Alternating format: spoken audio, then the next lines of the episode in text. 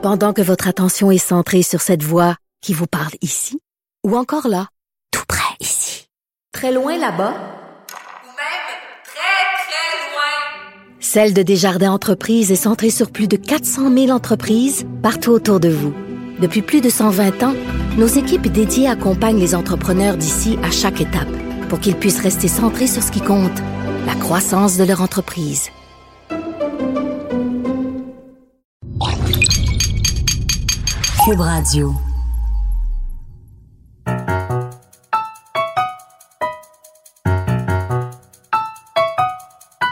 Ici Mathieu Bocoté et bienvenue aux Idées mènent le monde.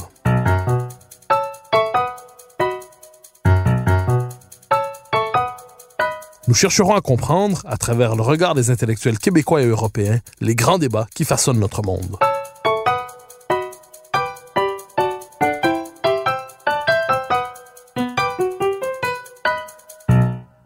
Ce n'est pas d'hier que l'on se questionne sur les générations. Comment définir une génération? Qu'est-ce qui la caractérise? Comment déterminer le moment où une génération commence et le moment où elle se termine? Plus l'histoire s'accélère et plus les générations semblent se multiplier. Il est probablement nécessaire de faire un pas de côté aujourd'hui pour bien penser cette question. C'est ce que nous chercherons à faire en cherchant à éclairer la vision du monde propre aux présentes générations qui cohabitent au Québec et en étudiant plus particulièrement leur comportement politique. Pour cela, j'ai le grand plaisir de recevoir le sociologue Stéphane Kelly qui a consacré de nombreux travaux à la question. Stéphane Kelly, bonjour. Bonjour. Alors, longtemps, lorsqu'on parlait des générations au Québec, c'était pour maudire le pouvoir des boomers et se désoler du mauvais sort réservé à la génération X. Pourrait-on dire qu'aujourd'hui, est-ce que nous sommes contemporains de la fin de l'hégémonie des boomers sur la définition de la divergence sur les rapports de pouvoir dans la société québécoise? Euh, oui, peut-être d'une certaine façon. Euh, actuellement, les, les bébés boomers euh, sont en train de, de quitter euh, les milieux de travail, euh, les associations, les partis politiques, les syndicats. Alors, ils il laissent place aux générations euh, qui ont suivi, les X, les millénarios aussi. Cependant, moi, quand j'écoute les jeunes aujourd'hui, les jeunes en ont, en ont plus contre les boomers que contre les X. Alors, les, les boomers sont encore la référence par rapport à laquelle on doit se définir, se référer et parfois s'opposer. Alors que de ce point de vue, que, que représentent les boomers? À quoi s'oppose-t-on lorsqu'on s'oppose aux boomers dans la jeune génération? Ben, on s'oppose à, à, ce qu'on a construit comme société. On s'oppose à, à toutes sortes de d'aventures d'entreprises que les boomers ont menées. Et puis euh, finalement, euh, être insatisfait par rapport au présent, ben ça, c'est s'affirmer ou se s'opposer à ce que euh, les générations précédentes ont, ont, ont, construit. Et qui a construit euh, le Québec contemporain, ben ce sont les boomers, aux yeux des jeunes en tout cas. Oui, mais justement, vous soulevez quelque chose de très intéressant. On dit souvent sur les boomers qui ont construit le Québec contemporain, mais si on regarde avec un, pas de distance, on pourrait plutôt dire que c'est davantage la génération des années fin 20, années 30 surtout, appelons ça la génération mm. Parizeau, Bouchard, Landry, Lévesque qui est un peu plus vieux. On, on pourrait dire que c'est plutôt cette génération-là qui a fait le Québec et que les boomers ont embarqué euh, dans, dans le train de, de, la, de, la, modernisation du Québec. Est-ce que vous accepteriez cette, cette nuance? Tout à fait. Quand on écoute des documentaires sur euh, le Québec euh, post-Grande Noirceur, euh, il y, a, y, a, une espèce de d'erreur d'interprétation parce que dans le fond, les boomers dans les années 60, ils étaient les soldats dans la rue. Les généraux, c'était des gens euh, qui étaient nés dans les années 20 et dans les années 30. Alors les gens, les architectes des grandes euh, euh réformes qui ont marqué la, la, naissance du Québec moderne, c'est vraiment euh, des gens nés dans les années 20, les années 30. Alors les boomers, ils ont contribué, mais en tant que soldats qui allaient dans la rue et qui mangeaient des baffes. Est-ce qu'on pourrait dire qu'ils ont radicalisé néanmoins le, le, les grandes réformes? Je, je, veux dire par là, quand on pense à un Parizeau, quand on pense à un Bouchard, euh, chez les politiques, j'entends, mmh. un ouais. Lévesque, peut-être avait-il davantage le sens de la continuité entre le Canada français d'hier et le Québec moderne que les boomers qui, eux, ont accepté la rupture radicale de 1960 comme s'ils départageaient entre la préhistoire du Québec et les années lumineuses de la Révolution tranquille. Oui, effectivement. Moi, euh, dans les années euh, 80, 90, début 2000, euh, j'ai commis des textes où euh, je critiquais des éléments de la Révolution tranquille. Et en fait, euh, moi, mon point de vue, c'était euh, il faut critiquer les effets pervers introduits par la Révolution tranquille. Et la Révolution tranquille, en tant que telle, comme moment politique, comme événement politique, c'est quelque chose que qu'on doit admirer, qu'on doit enseigner aux jeunes dans notre société. Mais euh, à partir de la fin des années 60, il y a eu une radicalisation de certains mouvements et qui ont qui ont vraiment miné des repères puis des fondements importants de la société québécoise. Alors, euh, on a juste à penser au, au système d'éducation, l'enseignement de l'histoire, euh, la déstructuration de la famille. Alors, euh, les boomers qui, euh, qui se sont hissés au pouvoir dans les années 70-80 ont radicalisé certains mouvements euh, qui ont fini par euh, fragiliser la société québécoise et la nation québécoise. Alors, faisons le portrait des grandes générations qui cohabitent au Québec en ce moment. Mm. les plus évidemment pas dans pas les micro-générations, on s'entend. Mm. On pourrait dire ce qui reste de la génération d'avant les boomers, ça mhm. reste un peu à la manière de souvenir, les boomers, la génération X, les Y et les millénarios. Est-ce que ce serait une, répartition qui vous conviendrait? En gros, les, les boomers naissent dans les années 40-50, euh, les X 60-70. Millénarios Y sont un peu mélangés, on sait pas comment les nommer, mais en, gros, ce sont les jeunes qui naissent au début des années 80, puis ça va jusqu'au début des années 2000. Et qu'est-ce qui distingue sur le plan, on pourrait dire, des représentations du monde et sur le plan des comportements politiques ensuite, mais d'abord sur le plan des représentations ces grandes générations. Comment ces générations vivent-elles de manière distincte ou différente le Québec? Ben, c'est-à-dire que moi, euh, ma, façon de travailler au niveau de la compréhension des, des générations, c'est d'essayer de les comprendre avec un certain recul, puis d'aller voir qu'est-ce qu'ils ont écrit, qu'est-ce qu'ils ont chanté, les chanteurs, au niveau du cinéma. Et euh, donc, pour les Grecs, les millénarios, c'est difficile parce qu'ils commencent juste à produire. Mais moi, il y, a, quatre facteurs clés que j'identifie pour vraiment comprendre une génération. C'est l'éducation familiale qu'on a reçue, c'est euh, les conditions d'entrée dans la vie adulte, c'est la vie au travail et c'est c'est la vie civique aussi, la partie à la cité. Et euh, la question que vous me posez euh, renvoie plus à, au, dernier critère. Et euh, les boomers, eux, ils ont voulu vraiment changer le monde, révolutionner la société. Donc, euh, ils ont participé à une aventure collective qui était euh, qui était placée sous le signe de, de, de l'utopie, la création d'un grand pays social-démocrate. Alors ça, je pense, c'est pas mal la vision des boomers. Les X, ils sont arrivés à l'âge adulte, puis là, c'est vraiment, ils ont ils ont vécu la euh, la fin des idéologies, euh, le, grand désenchantement euh, politique post-référendaire. Alors, les, les X ont, un point de vue plus désenchanté par rapport à la possibilité vraiment là de laisser une marque sur le plan politique. les millénarios ou les Y, eux, ils ont une espèce d'innocence qui ressemble à celle des boomers, c'est-à-dire qu'ils croient qu'ils peuvent tout changer, tout révolutionner moins au niveau politique, mais au niveau de la vie quotidienne. Alors, quand ils arrivent dans une entreprise, ils sont nouveaux, puis ils vont donner des conseils au patron. Puis, euh, alors, euh, donc, ils, ont une vision, disons, je dirais peut-être un peu naïve parfois, mais une certaine candeur. Mais à la fois, c'est des gens qui participent. Alors, pour les embarquer, c'est facile parce qu'ils sont, euh, ils pensent vraiment qu'ils peuvent changer des choses. moi, moi, je, dans mes analyses, je dis que les X, c'est des gérants d'estrade. On a été longtemps des gérants, gérants d'estrade. Alors, on, a une qualité, on, on observe les choses de loin, puis on est capable de d'être assez euh, critique. Les Grecs, c'est des courtiers. Comme les courtiers à la bourse, ils négocient tout le temps. Ils revendiquent, ils négocient, euh, ils font des deals, euh, ils calculent tout le temps. Alors ça, c'est les millénarios parce qu'ils sont le miroir de l'environnement social dans lequel ils ont grandi, c'est-à-dire la mondialisation puis le, libéralisme. Alors c'est comme des petits courtiers euh, qui veulent faire euh, monter le prix de leurs actions, tandis que les boomers, les boomers, eux, euh, ils ont été partout dans leur vie des propriétaires. Ils ont été le propriétaire du Québec. Alors, vous avez évoqué le fait qu'il y a peut-être une ressemblance possible entre les Y millénarios et les, euh, les boomers euh, par le rapport à l'innocence, par une vision presque utopique du monde, même si dans un cas elle est politique, dans l'autre elle est appliquée à d'autres domaines de la vie sociale. Est-ce qu'on pourrait dire que la grande crise de 2012, euh, la crise étudiante, le printemps érable, plusieurs manières de le nommer, a, a, été un moment qui a révélé cette convergence, c'est-à-dire que les, les boomers étaient tout heureux de voir une génération dans la rue, ils avaient l'impression de revivre vivre leur jeunesse à travers cette crise. Et à travers ça, les sceptiques, pour reprendre votre formule, euh, ils étaient plutôt au milieu, ceux qui étaient qui sont sceptiques envers les, les grands programmes de transformation collective. Est-ce que 2012, de ce point de vue, la crise étudiante a été un moment révélateur de cette, euh, appelons ça, cette économie des générations? Effectivement. Euh, 2012, le printemps arabe, nous dit quelque chose d'extrêmement important au niveau de la, la dynamique des générations. Alors, l'espèce de, complicité qu'il va y avoir entre des, euh, des Y, des millénarios et, euh, et euh, disons, appelons ça l'imaginaire des boomers, ben ça révèle une chose, c'est-à-dire que ce sont les, les millénarios, ce sont les Grecs qui vivent dans les grands centres urbains, qui fréquentent les campus, qui eux sont assez proches de la vision des boomers. Mais il y a une autre jeunesse au Québec. C'est la jeunesse du Québec périphérique, des gens qui vivent à l'extérieur de Montréal. Euh, souvent sont moins scolarisés. Il y en a beaucoup qui ont déjà, euh, ils, ont, quitté le, le, secondaire en secondaire 4, euh, secondaire 5. Ils ont un DEP, ils sont travailleurs manuels.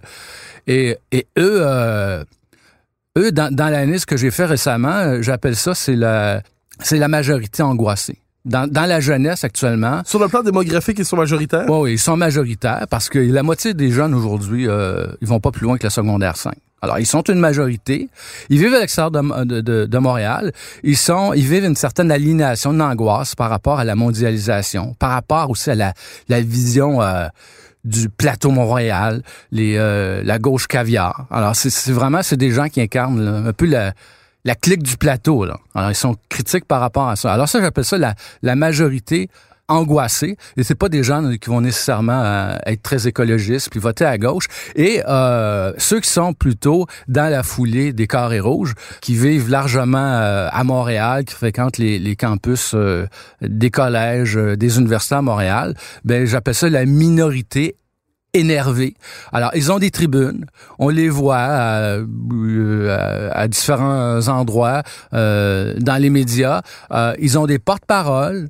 Puis on pense, pense que la jeunesse, c'est eux. Euh, non, non, ils sont, euh, ils, ils, sont nombreux, mais ils sont pas majoritaires. Alors, euh, quand on regarde les derniers euh, les derniers résultats électoraux là, on pensait que les jeunes étaient pour euh, voter en bloc là pour des formations écologistes, euh, des formations de gauche. C'est pas ça qui est arrivé nécessairement. Alors, ce plan politique, là, cette génération-là, là, est pas nécessairement facile à comprendre. Puis, il faut faire attention pour euh, euh, pour prédire comment il va se, ils, vont se comporter d'un point de vue politique. Alors, c'est une distinction tout à fait intéressante que vous proposez entre d'un côté cette minorité énervée, je reprends vos mots, et cette majorité angoissée. Euh, on, on, disons que la minorité énervée euh, qui se croit éclairée, on la reconnaît, on, on devine, on pense tout de suite à ses porte-paroles d'une manière ou de l'autre. De l'autre côté, cette majorité angoissée, euh, vous, l'avez caractérisée sur le plan professionnel, donc une sur l'angoisse par rapport à la mondialisation, un sentiment de fragilité. Est-ce qu'on pourrait dire qu'elle est, là j'utilise le mot sans vouloir le surcharger idéologiquement, mais est-ce qu'elle est plus conservatrice ou plus à droite entre guillemets? Euh, Si on si on lui prête des préférences collectives, dans la mesure où elle en a, euh, comment pourrait-on les caractériser? Ben, c'est-à-dire que euh, dans, dans, dans, les dernières euh, analyses que j'ai fait de la, de la donne politique, euh, j'ai souligné le fait que les baby boomers euh, ont utilisé l'État-providence pour, euh, pour connaître une, une mobilité sociale ascendante pour grimper l'échelle sociale. Les Grecs, les millénarios, eux, ils s'agrippent à ce que j'appelle la famille providence pour combattre le déclassement social. C'est-à-dire que ce sont des jeunes qui ne croient plus tellement dans la possibilité que l'État finisse par avoir une contribution euh, très significative pour améliorer améliorer leur avenir. Alors, ils utilisent les, euh, les ressources euh, de la famille. Donc, euh, il y a une revalorisation de la famille dans tous les secteurs de la société québécoise aujourd'hui, au Québec, ailleurs dans le monde aussi. Mais moi, je remarque, là, quand on sort de Montréal, les jeunes qui ont 18, 22, 25, 30 ans, ils sont beaucoup plus proches de leurs parents et de leurs grands-parents. donc, il y a, y a l'idée qu'ils sont conscients, je pense, que la, la, cellule familiale, c'est quelque chose d'assez précaire qui peut, euh, qui peut foutre le camp. Euh, on a l'un des taux de divorce les plus importants euh, au Québec, en Occident. Mais on, s'aperçoit que la famille, ça peut aider. Si on est en difficulté aujourd'hui, là, souvent l'État-providence, il n'y a plus rien à, nous offrir. Si vous êtes en difficulté, en crise, allez au CLSC un samedi, là, vous allez vous cogner à une porte qui est barrée. Alors les fonctionnaires, ils font du, du 8 à 5, 5 jours semaine. La famille, elle est tout le toujours là. Alors, je remarque ça. Euh, beaucoup de jeunes qui s'engagent dans les études universitaires, là, parfois, euh, ils vont rester chez leurs parents plus longtemps. Ils vont refuser aussi de faire des demandes de prêts et bourses. Euh, ils veulent plus dé dépendre de leur état. Ils veulent plus faire la gaffe que fait leur oncle, leur tante, qui s'est endetté jusqu'à l'âge de 35 ans, qui est sorti euh, du système universitaire avec une dette de 40 000 OK? Alors, donc, euh, je dis pas que ces gens-là, ils vont être contre l'État-providence, mais euh, dans leur conduite au quotidien, ils s'accrochent à quelque chose qui la famille et qui, historiquement, a été vraiment l'institution sur laquelle on a bâti le Québec, encore plus que la religion. Est-ce qu'il y a des différences euh, politiques euh, et, et, je dirais idéologiques sur les grandes questions de l'heure? Par exemple, on a beaucoup parlé de la, la, laïcité. On nous disait sur la laïcité, les, les jeunes, les, les boomers, euh, même les ex sont d'un côté, mais les jeunes, surtout les plus jeunes, 18-24, sont de tout autre côté. Pour eux, la position euh, pro-laïcité est, est, inconcevable même. Mmh. Ils sont pas seulement qu'ils sont contre, c'est qu'ils ne peuvent pas la concevoir en tant que ouais. telle, autrement qu'à la manière d'un résidu. Est-ce que sur des questions donc les plus clivante, laïcité, identité, immigration, il y a euh, ce, ce, clivage dans la jeune génération ou est-ce que sur ça, elle se rassemble d'un côté ou de l'autre? Ben, C'est-à-dire qu'il y, y, y, a quand même un clivage sur le plan politique par rapport à ces questions-là entre, euh, entre euh, les étudiants universitaires qui vont fréquenter euh, Concordia ou l'UQAM et euh, l'étudiant qui va fréquenter le cégep de Saint-Jérôme ou le cégep de Trois-Rivières.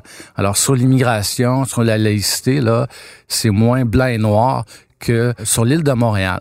Mais euh, j'ai dit tout à l'heure, ok, les, les, les individus sont souvent euh, le miroir de leur environnement social. Alors, toute cette génération-là a été façonnée par euh, le, le, le, libéralisme qui sacralise les droits individuels, la mondialisation, puis amène ça par, par la porte d'en arrière, évidemment, on amène le multiculturalisme, la charte, et en plus, ils sont pas très politisés. Alors, ils sont pas capables de déconstruire euh, les idées euh, qu'on entend euh, dans les médias et qui, consistent à laisser entendre là, que pour respecter la charte, si la Cour suprême tranche dans un sens, il n'y a plus rien à faire il faut s'agenouiller. Alors, je reviendrai très euh, de, dans quelques instants sur la question du fait qu'ils ne sont pas très politisés, mais j'aimerais en savoir un peu plus sur leurs références culturelles. C'est-à-dire, euh, on nous dit que la génération, pas, la, la, génération de mes parents, mes grands-parents plus encore, euh, même la mienne, on va écouter la télévision, on va écouter des, des séries québécoises. On va, on, notre espace mental, même si on a écouté euh, Nirvana puis The Doors puis euh, on écoute Chaume de temps en temps, notre espace mental, c'est l'espace québécois. beau dommage, c'est encore nos, parmi nos classiques. Euh, bon, tout ça. Est-ce que, et on nous dit que la nouvelle génération, le Québec, même si elle peut consommer des produits culturels québécois, son espace mental n'est pas le Québec. Euh, est-ce que c'est vrai? Et si oui, euh, est-ce que s'il y a aussi, encore une fois, le clivage que vous évoquez, disons, entre le plateau et Drummondville? Ben effectivement, il y a encore ce clivage-là. Euh, c'est sûr que sur le plan culturel, euh, l'offre culturelle elle est très, euh, elle est très fragmentée aujourd'hui. Puis même les, les jeunes en région, euh, ils sont, ils sont, ils sont définis par ça.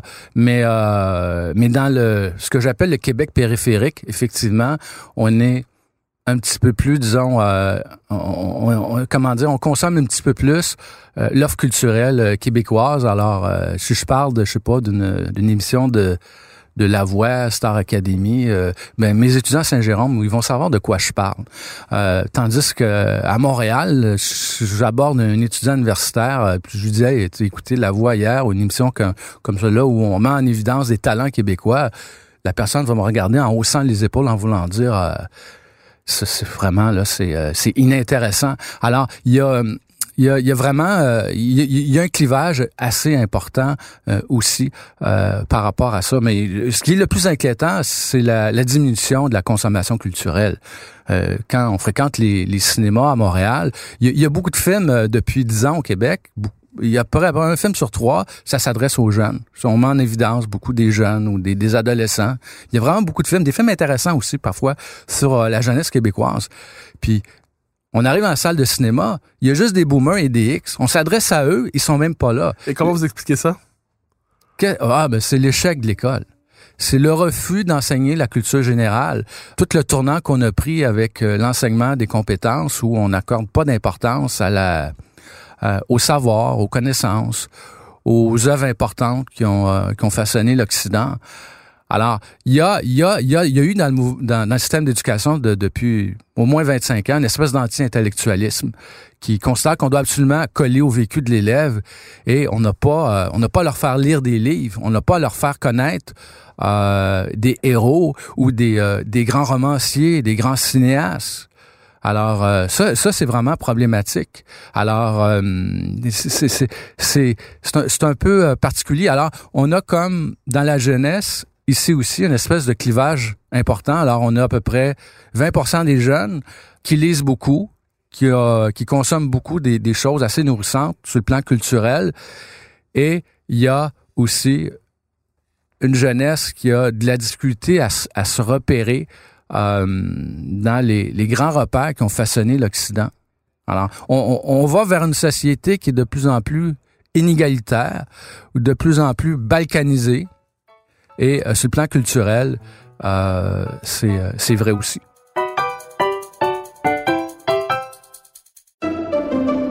Pendant que votre attention est centrée sur vos urgences du matin, vos réunions d'affaires du midi, votre retour à la maison ou votre emploi du soir, celle de Desjardins Entreprises est centrée sur plus de 400 000 entreprises à toute heure du jour. Grâce à notre connaissance des secteurs d'activité et à notre accompagnement spécialisé, nous aidons les entrepreneurs à relever chaque défi pour qu'ils puissent rester centrés sur ce qui compte, le développement de leur entreprise.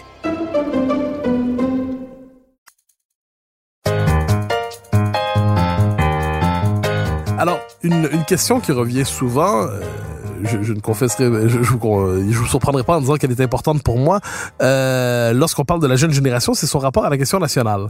Euh, longtemps, il était d'usage dans les dans le mouvement souverainiste de dire la nouvelle génération est par définition souverainiste, elle l'est plus que la précédente, et euh, donc inévitablement le renouvellement démographique, nous disait Bernard Landry, nous conduit au euh, à la promesse du pays.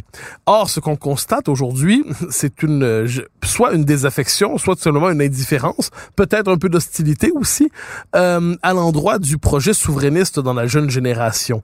Euh, comment euh, expliquer cette espèce de rupture avec un projet qui a façonné l'imaginaire politique du Québec moderne et qui semblait capable d'attirer les jeunes générations? Au référendum de 95, on disait les X ne se rallieront pas à la souveraineté. Finalement, ils ont voté oui très, très, très massivement. Comment expliquer cette indifférence ou cette hostilité de la jeune génération par rapport au projet national? Ben, c'est- c'est-à-dire que, euh, c'est-à-dire que moi, je pense que euh, les euh, les jeunes en, en 18 et 30 ans, disons, euh, la politique, c'est pas leur truc. OK? Alors, euh, il y a des gens, même, qui s'intéressent pas euh, au jardinage ou s'intéressent pas aux automobiles. Puis, quand on veut s'acheter des fleurs ou on veut s'acheter une automobile, ben, on va demander à des gens autour de nous. Alors, il y a ces phénomènes-là. Il y a beaucoup de jeunes, je leur dis, savez-vous pour qui vous allez voter? Je ne veux même pas savoir pour qui ils vont voter. Savez-vous pour qui euh, vous allez voter? Euh, souvent, les jeunes me disent, non, je vais en parler à mes parents.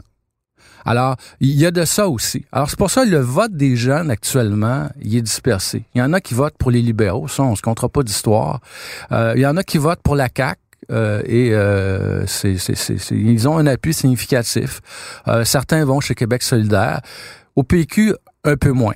Mais euh, dans les prochaines années, il y a des, choses qui vont bouger euh, euh, par rapport à ça. Et, euh, et, et donc, ça, je pense que c'est assez... Euh, il, faut, il faut en tenir compte. Mais moi, moi j'ai une théorie par rapport à ça. Comment se fait que le, le projet indépendantiste reçoive pas plus l'affection des gens aujourd'hui? C'est que il y a eu un traumatisme au moment du référendum de 95. La déclaration maladroite de Parizeau. Les boomers, les X, ont réagi de différentes façons face à cette euh, déclaration maladroite. Donc, par la suite, il s'est développé une espèce de sentiment de culpabilité collective par rapport à ça. Qu'on soit d'accord ou non, mais c'est clair que on, on s'est senti un peu euh, coupable de d'espèce de déclaration maladroite. Mais la composante de la population aujourd'hui qui porte le plus lourdement cette culpabilité, c'est la jeune génération. Comment expliquer ça? Ben, c'est-à-dire que euh, quand on s'intéresse à comment dire à, la mémoire collective, on s'aperçoit que un peuple peut, peut vivre un, un traumatisme à un moment donné dans l'histoire et par la suite pas capable d'en parler. Donc on fait silence sur la chose. Puis une, deux ou trois générations plus tard, euh, si on fait, on interviewe les, les enfants, les petits enfants de cette génération qui a vu ce traumatisme, on s'aperçoit que le, le traumatisme, il est vécu d'une façon plus vive encore chez les petits enfants. Il y a toutes sortes d'études sur la Shoah là, qui, qui, qui, qui parlent de ça. Puis il y a- moi, c'est un truc qui m'intéresse beaucoup. Puis effectivement, donc l'espèce de traumatisme, il se répercute parfois sur plusieurs générations.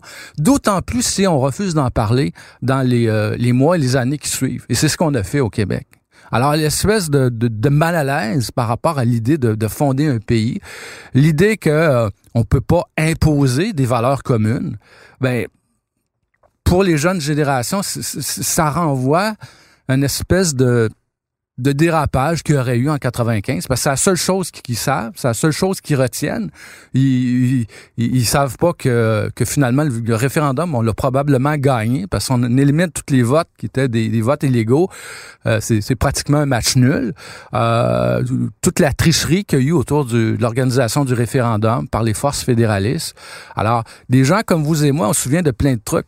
Les jeunes qui en savent très peu, qui n'ont pas vécu ça, ben la seule chose qu'ils gardent en tête, mais c'est la, la phrase de Parizeau qu'on leur a montrée en secondaire 2 dans le cours de et culture religieuse. Alors, je, je, je poursuis là-dessus un instant parce que ça, ça me semble fondamental. Euh, la jeune génération, à partir du moment où elle commence un peu à se politiser, parce qu'inévitablement, il y a un processus de politisation, l'entrée dans l'âge adulte, il faut voter une première fois, une deuxième fois. Euh, quels sont les thèmes qui, lorsqu'elle se politise, la poussent à se politiser? Je devine que vous allez me dire pour euh, l'écologisme est très certainement un des voies de politisation. Euh, est-ce le cas? Et si oui, quels sont les autres? Euh, C'est difficile à répondre parce que euh, moi, je, je m'intéresse à tous les, les, les mouvements politiques euh, qu'il y a au Québec. Euh, toute la question des générations m'intéresse, mais à la fois, euh, à la fois, je connais des jeunes conservateurs, je connais des jeunes libertariens, euh, je connais des jeunes, euh, des jeunes qui sont dans, dans l'optique des, des carrés rouges.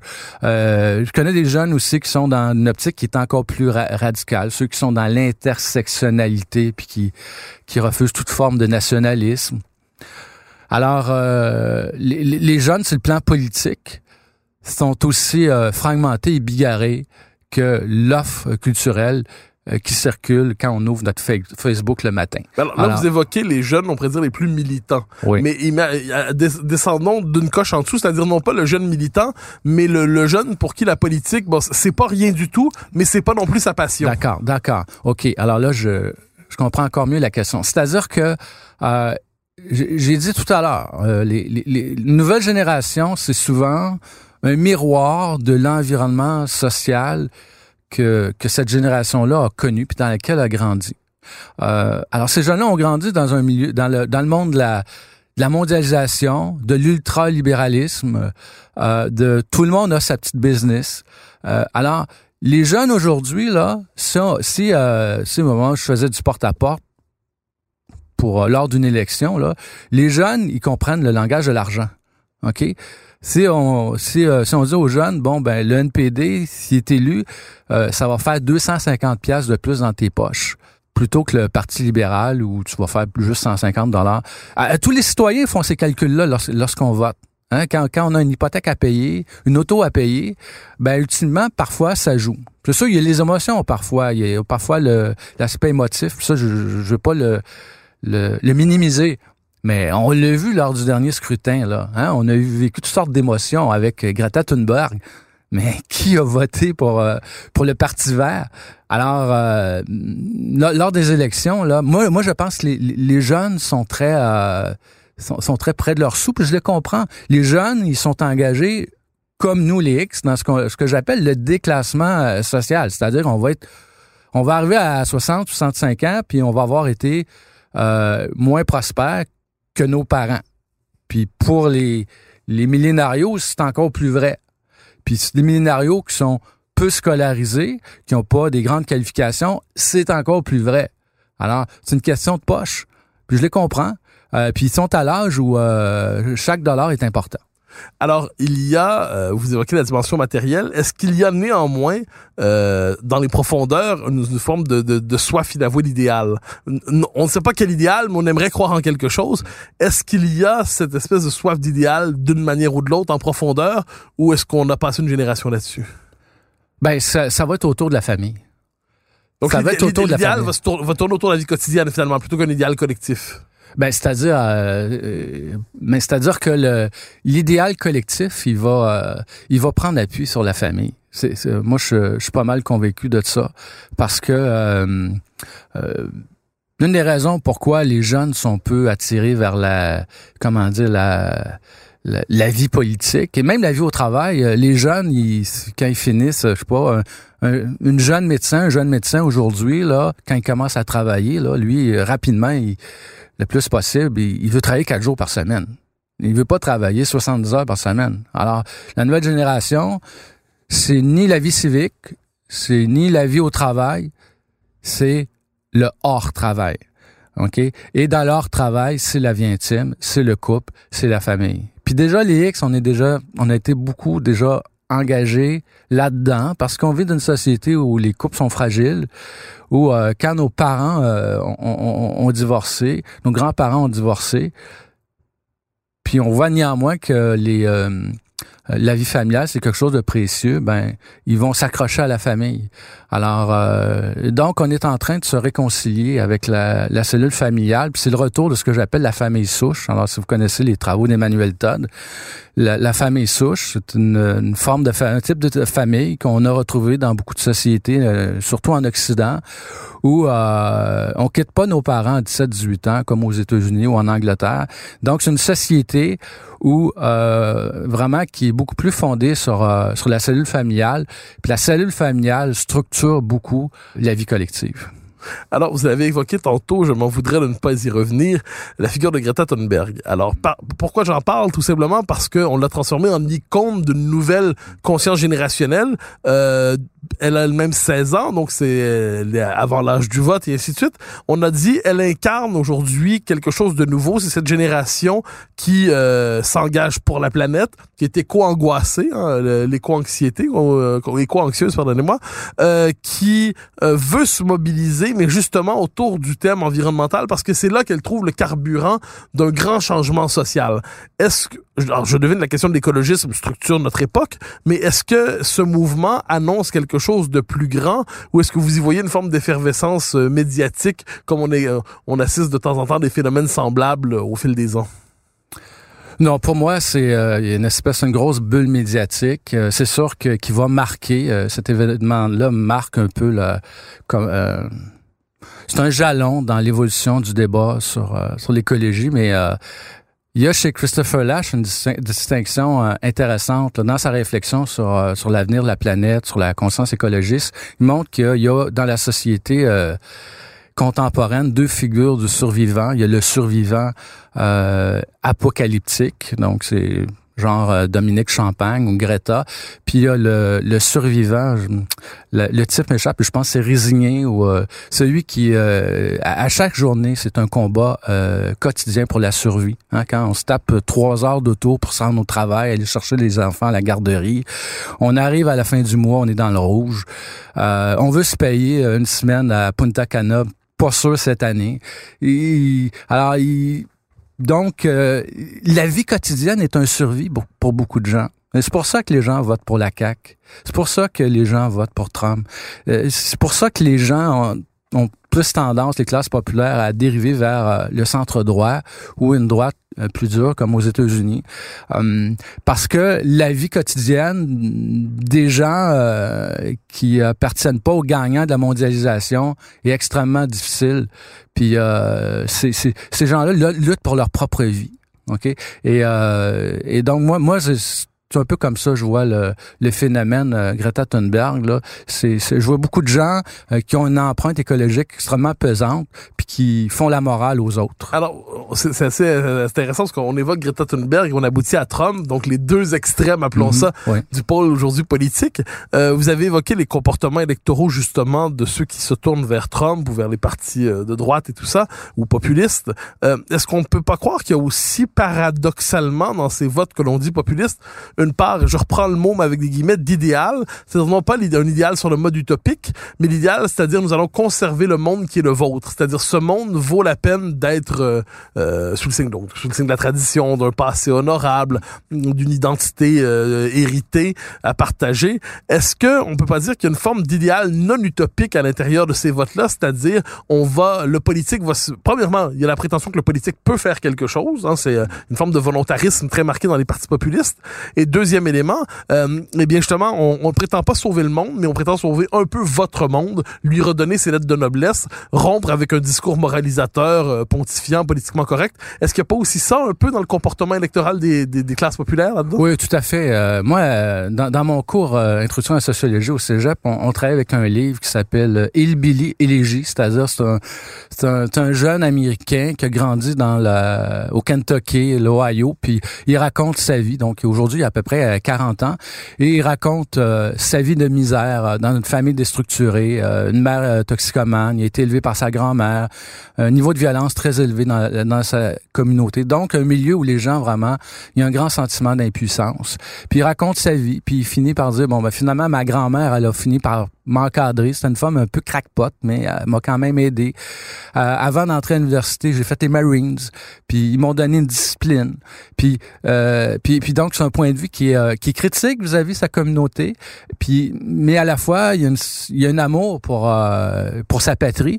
Puis, euh, puis moi, je pense que ça, ça, ça, ça, se transpose beaucoup au Québec. Je fais lire ça à, mes étudiants, puis beaucoup de gens me disent, c'est ma vie, ça. C'est ma vie. Je, je, côtoie des gens comme ça à Saint-Jérôme au quotidien. Euh, puis en France, c'est la même chose. Hein, le clivage entre les euh, les gens qui habitent les, euh, les centres métropolitains versus la France périphérique. De, dont parle Alors, Christophe Guillouis. Ouais, effectivement. Alors donc, c'est vraiment c'est un clivage qui est très structurant.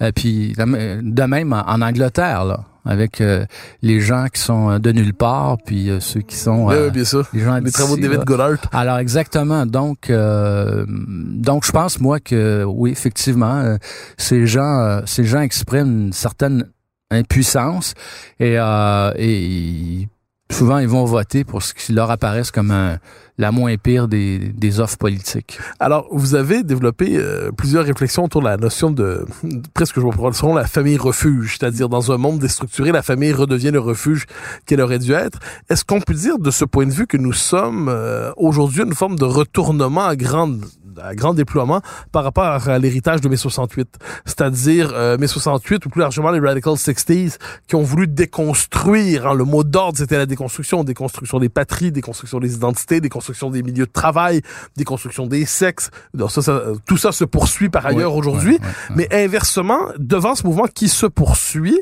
est-ce qu'il n'y a pas un désir qui s'exprime de rétablir les cadres désavoués, de rétablir les permanences oubliées, de rétablir les structures nécessaires mais discréditées. On restaure pas celle d'hier, mais on retrouve le besoin de structure, le besoin de cadre, le besoin d'enracinement et on cherche à construire, non, appelons ça enracinement, cadre et structure pour aujourd'hui. Est-ce que de ce point de vue, on peut pas dire qu'on est à un moment de retournement 50 ans plus tard par rapport à l'héritage de 68?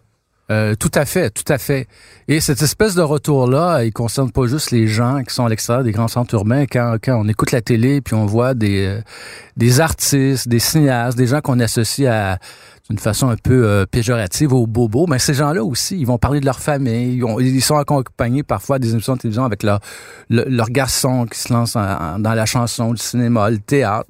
Et donc, il y a une revalorisation de la famille, mais dans dans les, toutes les composantes de la société. Et, et, et c'est pas pour évidemment, euh, comment dire, euh, euh, redéfinir une société où euh, où il y aurait juste la, famille, la religion, puis on, on, tasse l'État. Aujourd'hui, en, en, sciences humaines, il y a beaucoup de, de, de, chercheurs qui ont montré que la meilleure façon de partir dans la vie, c'est de partir dans un milieu, dans un cadre familial qui est stable qui offre une sécurité. Et d'ailleurs, je vais rebondir, il y a quelque chose que je voulais vous dire par rapport à l'environnement, toute la question de l'éco-anxiété. Ça serait intéressant de voir, elle vient d'où cette anxiété-là? Moi, je m'intéresse beaucoup à, à tous les, les, travaux sur la famille, puis euh, l'anxiété, souvent, vient d'un cadre familial qui est, euh, qui est déstructuré. Alors, la famille, c'est le cadre par excellence qui donne à l'enfant une sécurité, qui donne à l'enfant la capacité très tôt dans sa vie euh, à affronter des épreuves, affronter des risques, affronter des difficultés. Tu échoues, tu te relèves, tu recommences. Puis si on a des parents qui assument une certaine verticalité, qui veulent pas devenir des amis, des copains avec leurs enfants, eh bien, euh, ça fait un enfant qui est qui est capable de composer avec l'autorité, qui est capable d'affronter des gens qui ont des idées différentes. Puis ça fait un enfant aussi qui a meilleure capacité à résister à l'intimidation. Alors, donc, euh, toute la question de l'éco-anxiété, ça me fait rire parce que derrière ça, moi, je pense qu'il y a quelque chose de plus fondamental qui est euh, des carences au niveau de l'éducation familiale. Alors, nous arrivons peu à peu vers la fin de cette émission. Il nous reste le temps de quelques questions. Euh, je, je, me permets une question sur... On a évoqué beaucoup le clivage générationnel, ça va de soi dans le dans l'émission. Est-ce qu'on peut dire... Et vous avez évoqué aussi euh, urbain et euh, périphérique. Est-ce qu'on peut dire aussi qu'il y aurait un clivage entre les, la jeune génération issue de ce qu'on appelle la majorité historique francophone et euh, la part de la jeune génération issue des communautés euh, de l'immigration? est-ce qu'il y a une... Est-ce que de ce point de vue, les différences culturelles s'aplatissent parce que l'identité générationnelle est plus forte ou est-ce que la dimension culturelle ou identitaire vient aussi rajouter une dimension dans ces rapports à l'intérieur même de la jeune génération ici? Ah, je pense qu'il y a une différence. Euh, il, y a une, euh, il y a une différence assez nette. Là. Enseigner au Cégep de Saint-Jérôme et enseigner euh, euh, au Collège de Maisonneuve ou à Dawson, c'est pas du tout la même chose. Ok? Alors, il a aussi, il y a, il y a deux jeunesses. Et la jeunesse qui, est, qui est plus, disons, qui est plus hétérogène dans la région du, du Grand Montréal. Bon, euh, sur le plan culturel, va être plus mondialiste. Euh, euh, sur le plan politique, va être plus multiculturaliste. Euh, mais mais à la fois, il y, a quand même il y a, quand même un, fond commun sur sur bien des questions. Ils, sont pas soumis à une, transmission qui est, convenable, qui, qui est adéquate, de sorte que ils n'ont pas les repères qu'on a reçus quand on fréquentait une polyvalente dans les années 80, les années 70 ou les années 50. Donc, euh, sur le plan de l'éducation familiale et de l'éducation scolaire, c'est triste parce que on leur a refusé quelque chose et euh, on les a mal équipés pour affronter euh, les, les, les, les, les, premières années de l'âge adulte où euh, la vie est pas nécessairement facile. Alors, le temps d'une dernière question à, cette, à cette lumière. On on peut dire que la jeune génération, à tout le moins c'est un sentiment souvent euh, partagé, euh, ne s'inscrit plus dans une forme de continuité historique. À tout le moins psychologiquement, elle est dans le temps présent, elle est dans la mondialisation, elle a la rigueur la mémoire familiale, mais elle n'habite plus le grand récit de l'histoire du Québec, disons ça comme ça. Euh, est-ce, est-ce que c'est exact? Et si oui, est-ce qu'il est envisageable de la réintégrer symboliquement et culturellement dans le grand récit de l'histoire du Québec, ou est-ce trop tard pour cette génération? Ben, c'est-à-dire que le mouvement que j'ai décrit où euh, il y a dans cette génération-là une espèce de euh, euh chez, cette génération-là, il y a euh, il y a un souci de d'être proche de ses parents, de ses grands-parents.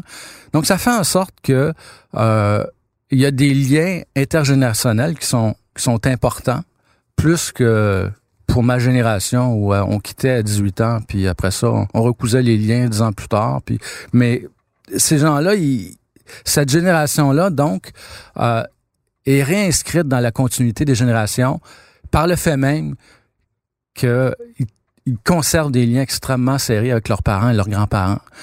Alors, tout ça, c'est de nature à peut-être aider pour euh, les réinscrire dans le grand récit hein, de l'épopée québécoise. Alors, euh, mais ça, il y a une responsabilité chez les parents, les grands-parents, au niveau de la conversation de tous les jours. Hein, le, souper, euh, le souper en famille. Je dis souvent aux étudiants, c'est important le souper en famille. Je sais que vous avez des petits jobs, tout ça, puis des horaires qui sont pas complément, sont pas, euh, qui concordent pas toujours. C'est important le face à face, d'éteindre la tablette, le cellulaire, puis d'avoir des conversations euh, avec vos parents, vos grands-parents. C'est extrêmement important. Puis ça, ça a un impact ça, c'est un de mes dada, l'importance des, des rapports de face à face, le capital social. Ça a des conséquences sur la réussite scolaire, sur la santé, euh, sur l'espérance de vie. Et, euh, et, et, donc, moi, je pense que la, la voie dans laquelle on est engagé, ça me donne, ça me donne, euh, ça me donne un certain optimisme, un certain espoir par rapport à l'avenir. Alors Stéphane Kelly, je vous remercie infiniment de votre présence au Démène le Monde. Merci infiniment. Ça m'a fait plaisir.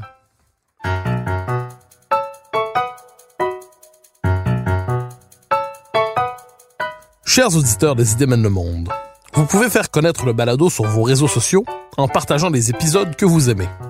Cela nous donne à chaque fois un fier coup de main pour faire découvrir le balado. Ainsi, si vous écoutez sur une autre plateforme que Cube Radio, laissez-nous un commentaire. C'est encore une fois un geste qui nous permet de faire connaître la série au plus grand nombre. Merci à vous d'être à l'écoute.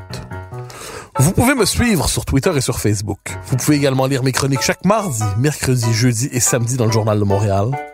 Et chaque semaine, vous pouvez me suivre à la joute à TVA. Animation et recherche Mathieu Bock-Côté. Réalisation Anne-Sophie Carpentier. Une production Cube Radio.